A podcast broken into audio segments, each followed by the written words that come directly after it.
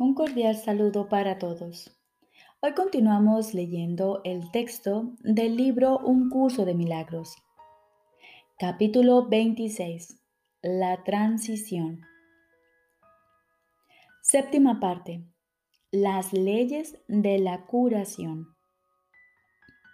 Jesús nos dice, este es un curso de milagros. Como tal, las leyes de la curación deben entenderse antes de que se pueda alcanzar el propósito del curso. Repasemos los principios que hemos estudiado y organicémoslo a modo de resumen de lo que debe ocurrir para que sea posible la curación. Pues una vez que es posible, no puede sino tener lugar. Toda enfermedad tiene su origen en la separación. Cuando se niega la separación, la enfermedad desaparece, pues desaparece tan pronto como la idea que la produjo es sanada y reemplazada por la cordura. El pecado y a la enfermedad se les considera causa y consecuencia respectivamente, en una relación que se mantiene oculta de la conciencia a fin de mantenerla excluida de la luz de la razón. La culpabilidad clama por castigo y se le concede su petición, no en la realidad, sino en el mundo de ilusiones y sombras que se erige sobre el pecado. El Hijo de Dios percibió lo que quería ver, porque la percepción es un deseo colmado. La percepción cambia, pues fue concebida para sustituir el conocimiento inmutable. Mas la verdad no ha cambiado. La verdad no se puede percibir, sino solo conocerse. Lo percibido adopta muchas formas, pero ninguna de ellas significa nada. Si se lleva ante la verdad, su falta de sentido resulta muy evidente. Pero si se mantiene oculto de la verdad, parece tener sentido y real. Las leyes de la percepción son lo opuesto a la verdad. Y lo que es cierto con respecto al conocimiento no lo es con respecto a nada que se encuentre aparte de él.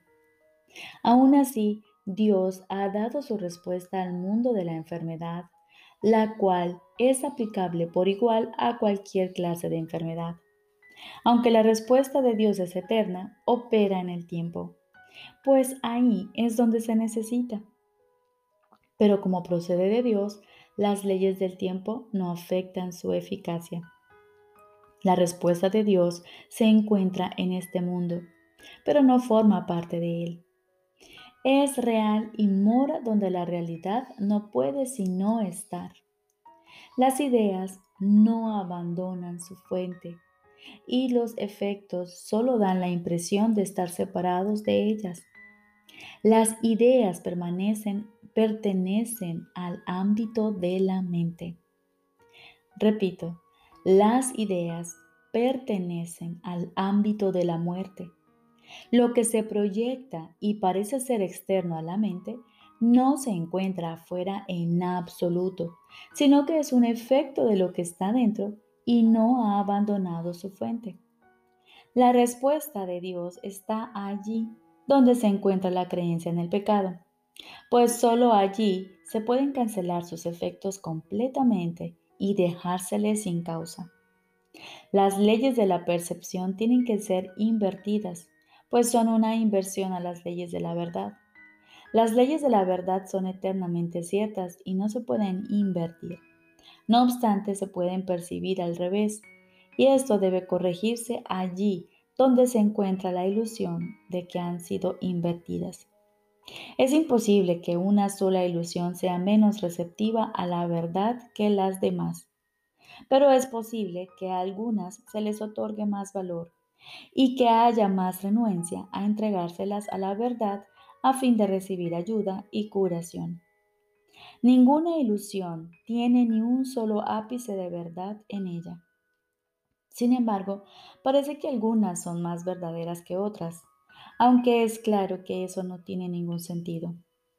Lo único que una jerarquía de ilusiones puede mostrar son preferencias, no la realidad. ¿Qué tienen que ver las preferencias con la, con la verdad? Las ilusiones son ilusiones y son falsas. Tus preferencias no les otorgan realidad.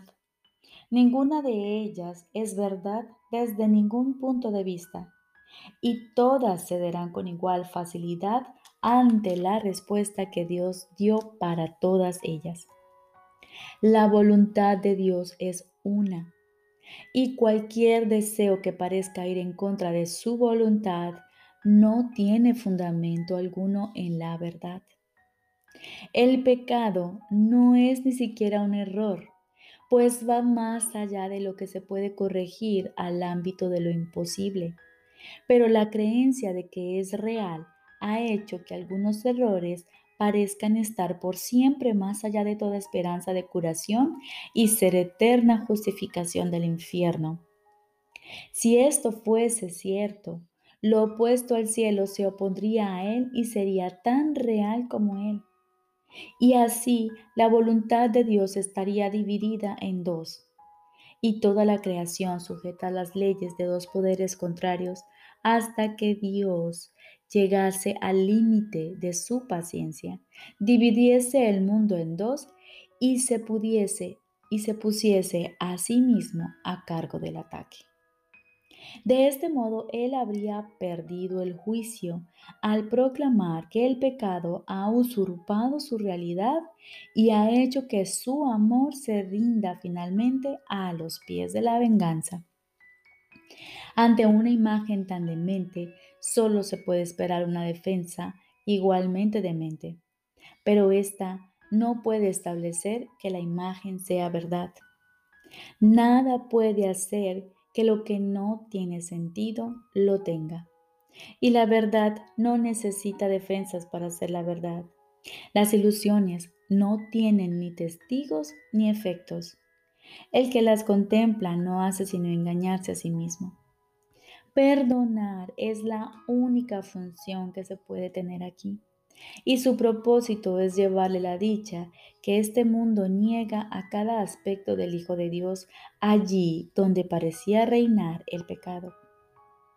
Tal vez no comprendas el papel que juega el perdón en el proceso de poner fin a la muerte y a todas las creencias que surgen de las brumas de la culpabilidad.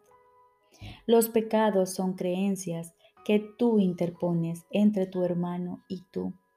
Los pecados hacen que estés limitado al tiempo y al espacio y te conceden un pequeño lugar a ti y otro a él. En tu percepción, esta separación está simbolizada por el cuerpo, que claramente está separado y es algo aparte. Lo que este símbolo representa, no obstante, es tu deseo de estar aparte y separado. El perdón elimina lo que se interpone entre tu hermano y tú. El perdón es el deseo de estar unido a Él y no separado. Lo llamamos deseo entre comillas porque todavía concibe otras opciones y aún no ha trascendido enteramente el mundo de las alternativas. Aún así está en armonía con el estado celestial y no se opone a la voluntad de Dios. Y aunque no llega a darte toda tu herencia, elimina los obstáculos que has interpuesto entre el cielo donde te encuentras y el reconocimiento de dónde estás y de lo que eres. Los hechos no cambian, sin embargo se pueden negar y así desconocerse si bien se conocían antes de que fueran negados. La salvación perfecta e íntegra solo pide que desees, aunque sea mínimamente, que la verdad sea verdad, que estés dispuesto, aunque no sea del todo, a pasar por alto lo que no existe y que abrigues un leve anhelo por el cielo como lo que prefieres a este mundo donde la muerte y la desolación parecen reinar. La creación y la creación se alzará dentro de ti en jubilosa respuesta para reemplazar al mundo que ves por el cielo, el cual es completamente perfecto e íntegro. ¿Qué es el perdón sino estar dispuesto a que la verdad sea verdad? ¿Qué puede permanecer enfermo y separado de la unidad que encierra dentro de sí todas las cosas? El pecado no existe y cualquier milagro es posible en el instante en que el Hijo de Dios percibe que sus deseos y la voluntad de Dios son uno. ¿Qué dispone la voluntad de Dios? Dispone que su Hijo lo tenga todo. Y Él garantizó esto cuando lo creó para que fuese todo. Es imposible perder nada si lo que tienes es lo que eres. Este es el milagro mediante el cual la creación se convirtió en tu función, la cual compartes con Dios. Esto no se entiende estando separado de Él y por lo tanto no tiene sentido en este mundo. Aquí el Hijo de Dios no pide mucho, sino demasiado poco, pues está dispuesto a sacrificar la identidad que comparte con todo a cambio de su propio miserable tesoro. Mas no puede hacer esto sin experimentar una sensación de desolación, de pérdida y de soledad. Este es el tesoro tras el que ha ido en pos y solo puede tener miedo de ello. ¿Es acaso el miedo un tesoro? ¿Puede ser la incertidumbre tu deseo? ¿O es simplemente que te has equivocado con respecto a lo que es tu voluntad y a lo que realmente eres? Examinemos en qué consiste el error, a fin de que pueda ser corregido, no encubierto. El pecado es la creencia de que el ataque se puede proyectar fuera de la mente en la que se originó la creencia. Aquí la firme convicción de que las ideas pueden abandonar su fuente se vuelve real y significativa. Y de este error surge el mundo del pecado y del sacrificio. Este mundo es un intento de probar tu inocencia y al mismo tiempo de atribuirle valor al ataque. Su fallo estriba en que sigues sintiéndote culpable, aunque no entiendes por qué. Los efectos se ven como algo aparte de su fuente y no parece que puedas controlarlos o impedir que se produzcan. Y lo que de esta manera se mantiene aparte jamás se puede unir. Causa y efecto no son cosas no son dos cosas separadas, sino una sola. Dios dispone que aprendas lo que siempre ha sido verdad, que Él te creó como parte de sí mismo y que esto no puede sino seguir siendo verdad porque las ideas no abandonan su fuente. Esta es la ley de la creación que cada idea que la mente conciba solo sirva para aumentar su abundancia y nunca para disminuirla.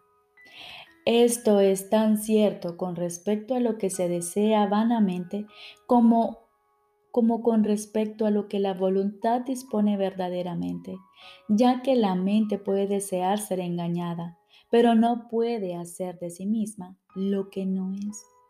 Y creer que las ideas pueden abandonar su fuente es tratar inútilmente de hacer que las ilusiones sean verdad, pues nunca será posible engañar al Hijo de Dios. El milagro es posible cuando causa y consecuencia se traen frente a frente, no cuando se mantienen aparte. Curar un efecto y no su causa tan solo puede hacer que el efecto cambie de forma. Y esto no es liberación. El Hijo de Dios jamás se podrá contentar con nada que no sea la completa salvación y escape de la culpabilidad, pues de otro modo seguirá exigiéndose a sí mismo alguna clase de sacrificio, negando así que todo es suyo y que no es susceptible de sufrir ninguna clase de pérdida. Los efectos que produce un pequeño sacrificio son iguales a los que produce toda la idea de sacrificio en sí. Si cualquier clase de pérdida fuese posible, entonces el Hijo de Dios no sería pleno ni podría ser quien es. No podría tampoco conocerse a sí mismo ni reconocer su voluntad. Habría abjurado de su Padre y de sí mismo, haciendo de ambos sus enemigos acérrimos. Las ilusiones apoyan el propósito para el que fueron concebidas y cualquier significado que parezcan tener se deriva de ese propósito. Dios dio a todas las ilusiones que se concibieron, sea cual fuere su forma, otro propósito que justificase un milagro. En cada milagro radica la curación en su totalidad, pues Dios respondió a todas las ilusiones cual una sola. Y lo que es uno para Él no puede sino ser todo lo mismo.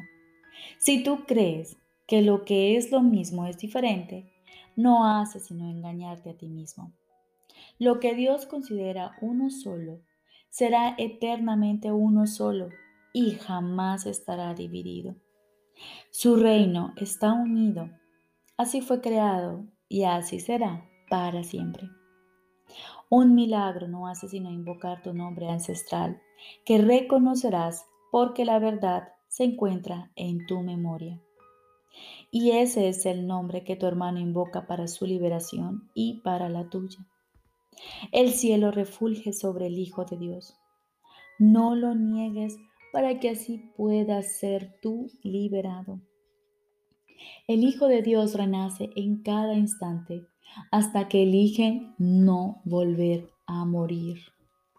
Repito, el Hijo de Dios renace en cada instante hasta que elige no volver a morir. En cada deseo de ataque, elige la muerte en lugar de lo que la voluntad de su Padre dispone para él.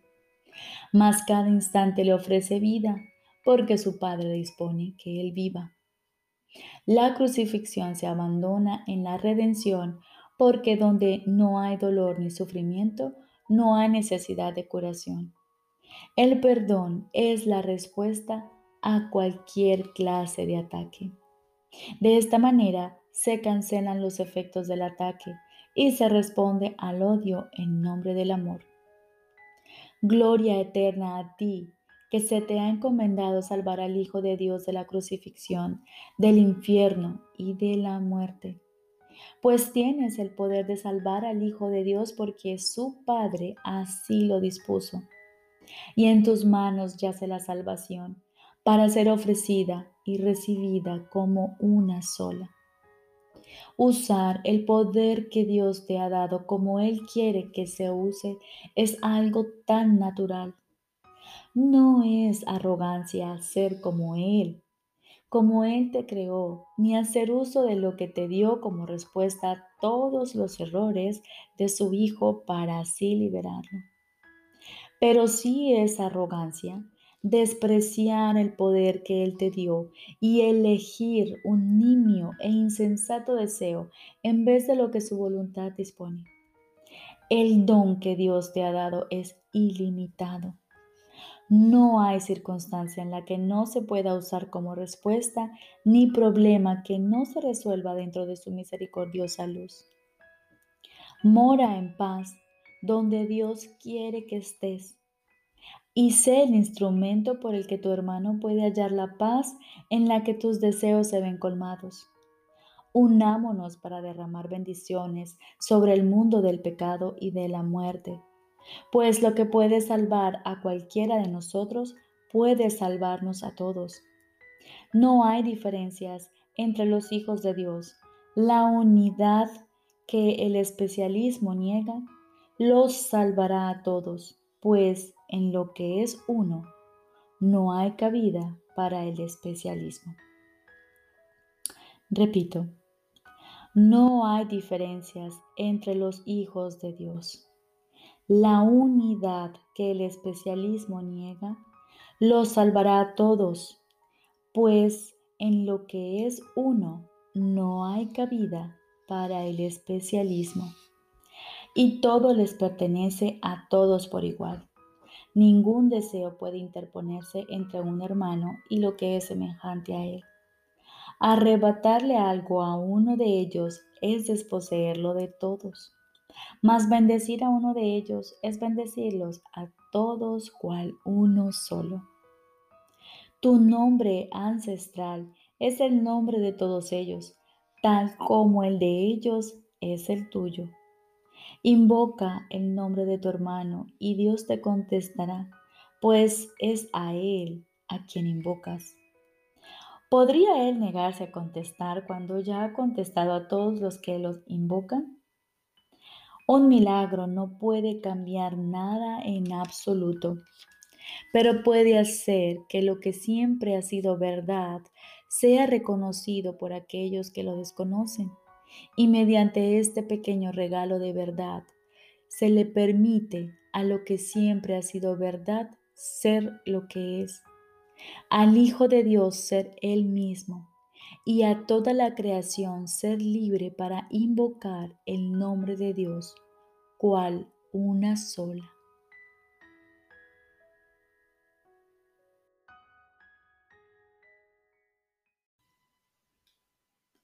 Ahora continuamos con el libro de ejercicios.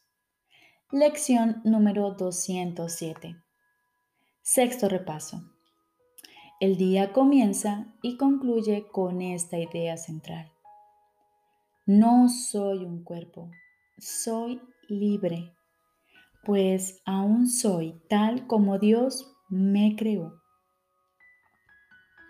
Ahora cierra tus ojos y abre tu mente y olvídate de todo lo que jamás habías creído saber y entender para así liberarte de todo pensamiento pasado.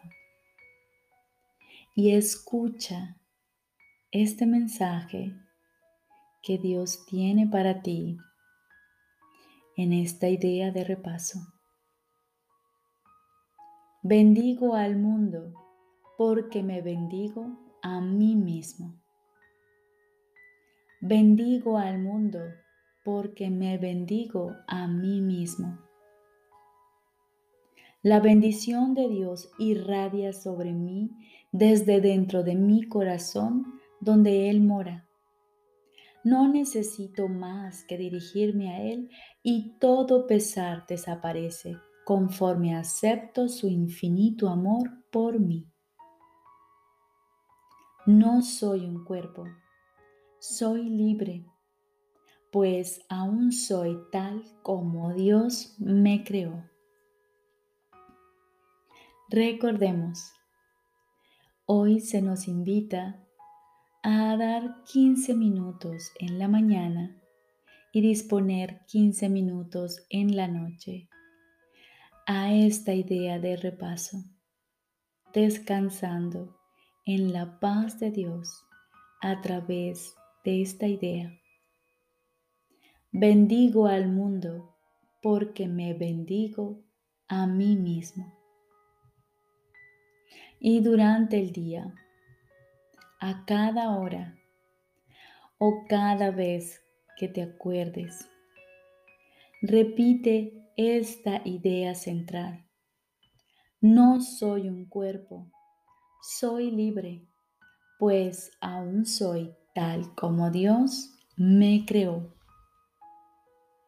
Y si en algún momento del día la tentación te asedie de pensar cosas que no son de ti, que no pertenecen al Hijo de Dios, apresúrate a proclamar que ya no eres su presa, diciendo, no quiero este pensamiento, el que quiero es, bendigo al mundo porque me bendigo a mí mismo.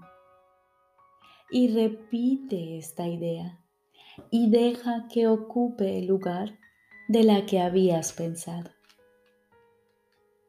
Te deseo un día lleno de bendiciones.